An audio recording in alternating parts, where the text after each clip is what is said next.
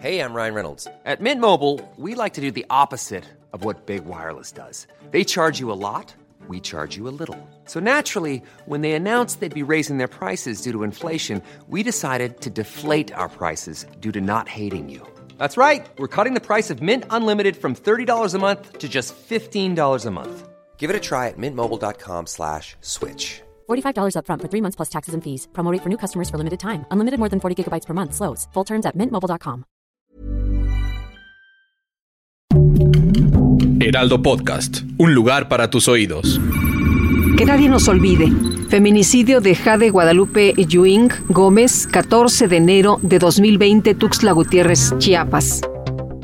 Jade era una niña que no se iba a dejar. Ellos decían este, que mi hija se había este, colgado con una cinta de judo color roja. La versión que ellos dieron fue que este que mi hija se mató por problemas familiares. Jade era muy alegre, muy este muy centrada. Jade desde muy pequeña fue muy deportista.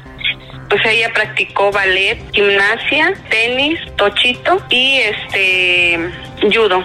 Judo era el deporte que le apasionaba a Jade Guadalupe Yuín Gómez, al que decidió dedicarle todos sus días, sus mañanas y sus noches. Fue justo el deporte lo que terminó en un feminicidio disfrazado de suicidio para una niña de 13 años en el Instituto del Deporte de Tuxtla Gutiérrez, Chiapas. Jade le pidió a sus padres entrar al Indeporte para continuar sus estudios de secundaria y probar suerte en el judo, un arte marcial de ataque y defensa en el que tenía potencial, pues era una niña alta, un metro sesenta y cinco centímetros y masa corporal ideal para pelear. El Indeporte es una escuela de alto rendimiento para deportistas. Jade estaba consciente del reto que significaba y se comprometió a crecer deportivamente de 7 de la mañana a 7 de la noche de lunes a viernes. Su desempeño fue tal que al poco tiempo se convirtió en maestra de judo de cinco niños pequeños. Lo que parecía una escuela ideal para los deportistas, al paso del tiempo mostró su peor versión. Jade comenzó a sentirse incómoda en el indeporte. Le contó a sus papás sobre situaciones de bullying y narcomenudeo y días antes de su muerte les dijo que ya no quería seguir ahí.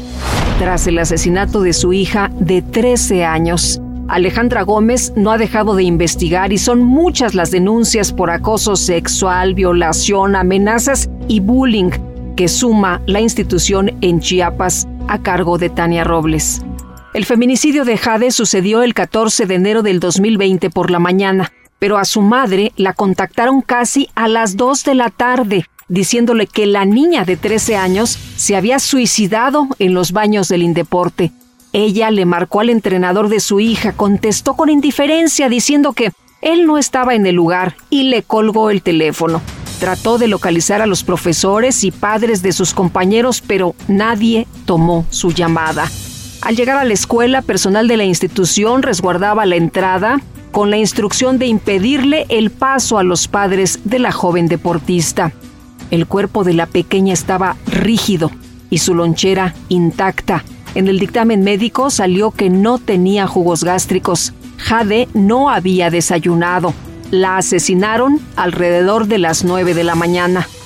Quien reportó su fallecimiento fue el personal de intendencia alrededor de las 11 del día, pero nadie llamó a la ambulancia ni a la policía. Los resultados de la necropsia mencionan que Jade murió de asfixia mecánica por ahorcadura esta pequeña, de 13 años, presentaba una fractura en el cuello en el primer anillo traqueal. Esto quiere decir que primero la estrangularon y posteriormente la colgaron para simular un suicidio. Además, presentaba golpes en los brazos, moretones, hematomas, así como los pómulos y la nariz inflamados. En la escena del crimen se sembró una supuesta carta donde Jade expresaba los motivos de su suicidio, pero esa carta se perdió y no se puede comparar si la letra realmente es de la niña. La señora Adriana está completamente convencida que el Indeporte de Chiapas sabe quién es el asesino de su hija y lo está cubriendo. Las pocas declaraciones del personal de la institución y compañeros de Jade ante la fiscalía muestran inconsistencias y no han cooperado para esclarecer el caso.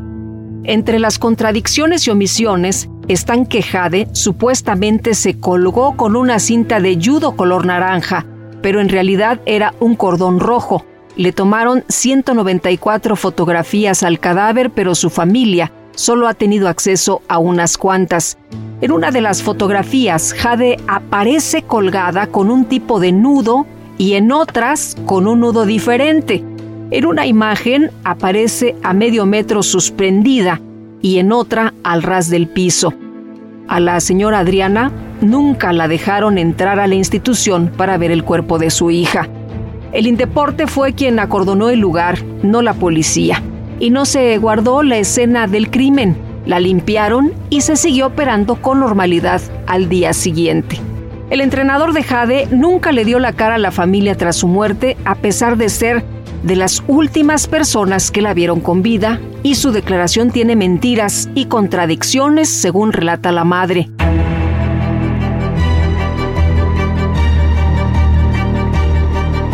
La psicóloga de la escuela declaró que el intendente fue quien le entregó la supuesta carta de suicidio, pero esta persona afirmó pues que nunca le había entregado tal carta.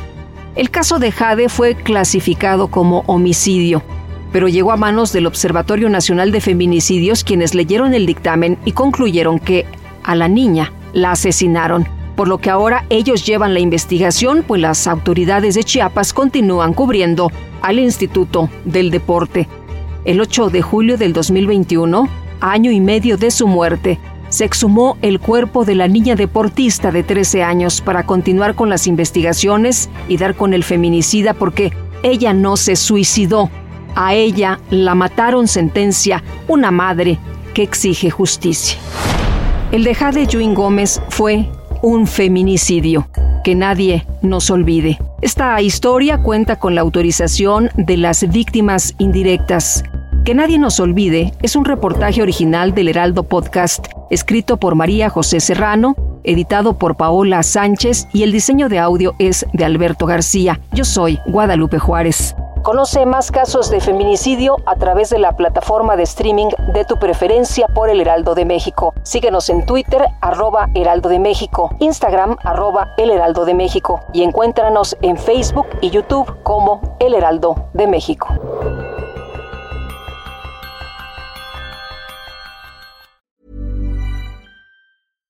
Hi, I'm Daniel, founder of Pretty Litter. Cats and cat owners deserve better than any old-fashioned litter. That's why I teamed up with scientists and veterinarians to create Pretty Litter. Its innovative crystal formula has superior odor control and weighs up to 80% less than clay litter. Pretty Litter even monitors health by changing colors to help detect early signs of potential illness. It's the world's smartest kitty litter. Go to prettylitter.com and use code ACAST for 20% off your first order and a free cat toy. Terms and conditions apply. See site for details.